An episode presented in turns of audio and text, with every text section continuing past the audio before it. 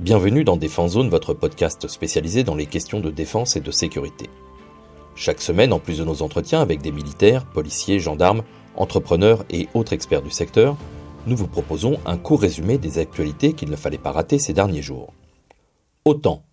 Le bataillon français déployé en Estonie pour l'opération Lynx vient de se renforcer de manière inédite avec l'arrivée d'une batterie de 4 canons César.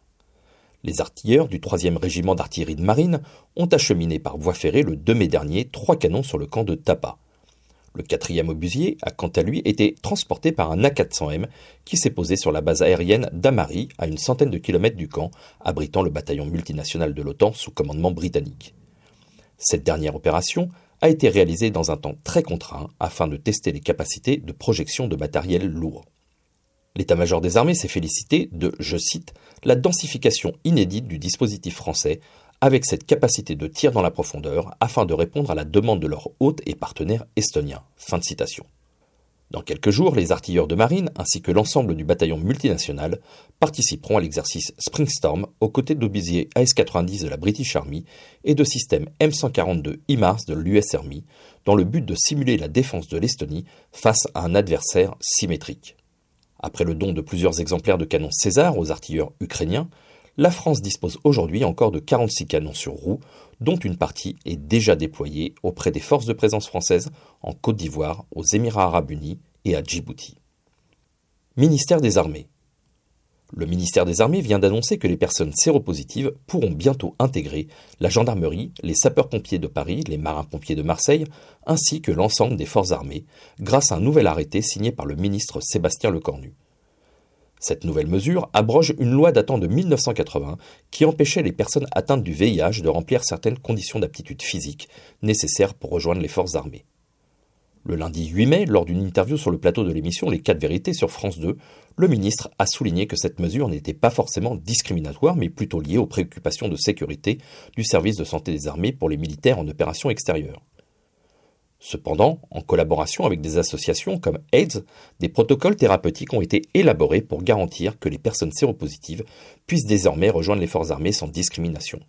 Cette décision fait suite à une lettre envoyée la semaine dernière par le ministre de l'Intérieur Gérald Darmanin à Sébastien Lecornu qui proposait de mettre fin à une discrimination à l'embauche excluant les personnes séropositives de la gendarmerie et des corps militaires des sapeurs-pompiers. Le ministre proposait au ministère des Armées de mener rapidement des travaux pour permettre ce recrutement à très brève échéance. Le gouvernement avait déjà abrogé en novembre 2022 le dispositif d'évaluation de l'aptitude physique, dit le CIGICOP, qui classait les personnes séropositives comme inaptes dans plusieurs métiers de la fonction publique, y compris la police. Jusqu'à présent, le ministère des Armées avait refusé de modifier ce dispositif.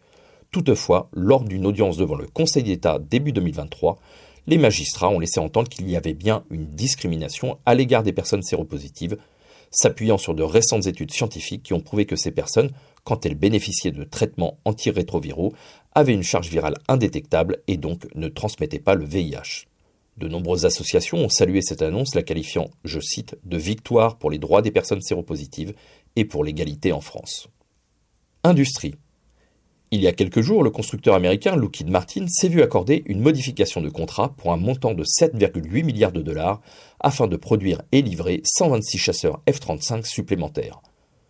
En outre, cette commande, nommée LO 17, comprend 81 F-35A, la version à décollage et atterrissage classique du chasseur de cinquième génération, destiné à plusieurs pays, dont 43 pour les États-Unis, 8 pour la Finlande, 7 pour l'Italie, 6 pour la Pologne, 6 pour les Pays-Bas, 4 pour la Belgique, 4 pour le Japon et 3 pour le Danemark. Elle inclut également 26 F-35B à décollage court et atterrissage vertical pour le US Marine Corps, qui en aura 15 exemplaires, le Royaume-Uni lui 7, l'Italie 2, le Japon 2 ainsi que 19 F-35C, le chasseur catapulté et récupéré par brin d'arrêt sur porte-avions, pour la marine américaine qui en aura 13 exemplaires, et le US Marine Corps qui lui en prendra 6. La modification de contrat comprend également les charges de données logicielles, les éléments de sécurité critiques et l'équipement des personnels qui seront en contact avec les avions. Ce lot 17 devrait être achevé d'ici fin août 2026. Bien que coûteux, le chasseur F-35 reste aujourd'hui un énorme succès commercial avec 926 appareils livrés et plus de 2000 pilotes et 14 000 techniciens formés. Drone. Le concept ACE pour Agile Combat Employment de l'US Air Force est inspiré des opérations menées dans le Pacifique durant la Seconde Guerre mondiale.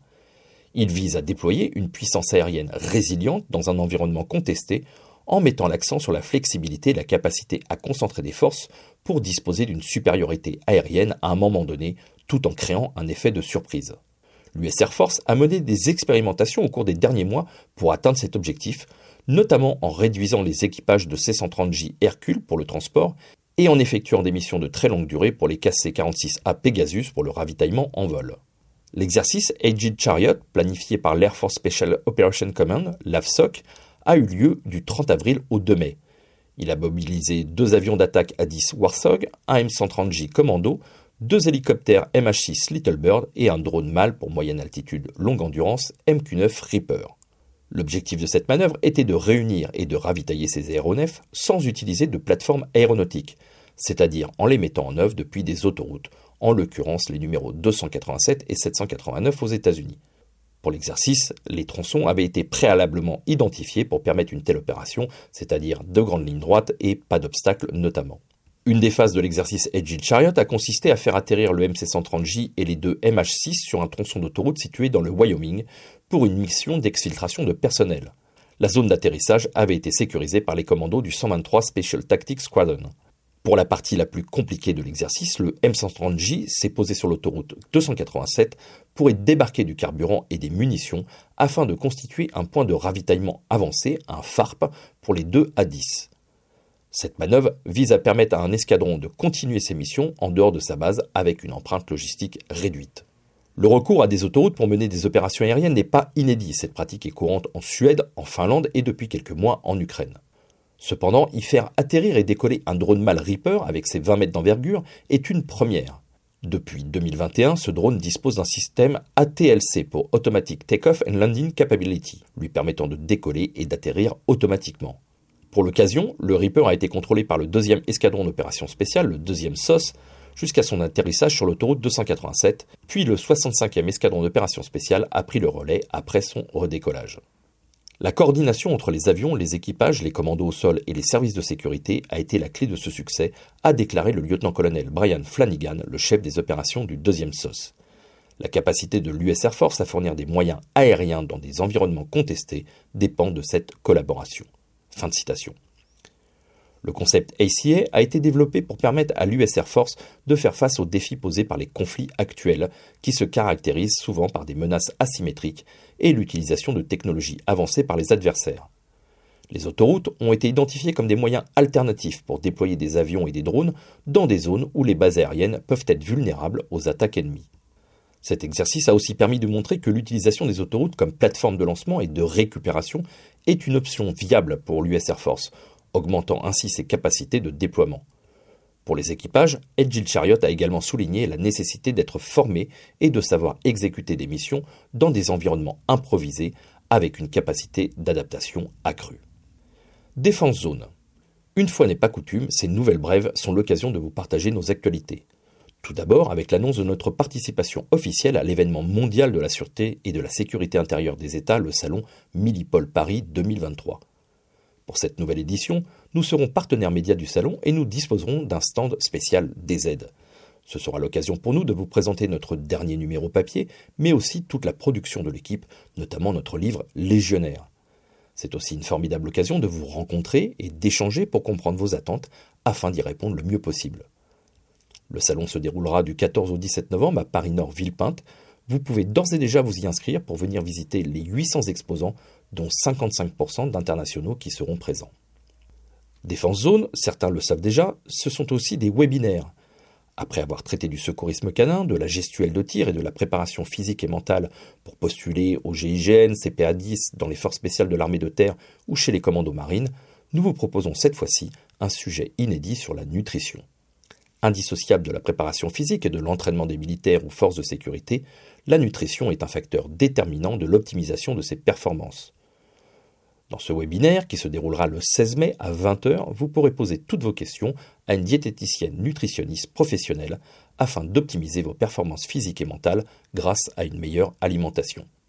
Ce webinaire sera réalisé une nouvelle fois en association avec notre partenaire Force Special Coaching, une association d'anciens opérateurs ayant pour but de préparer des candidats à intégrer des unités d'élite.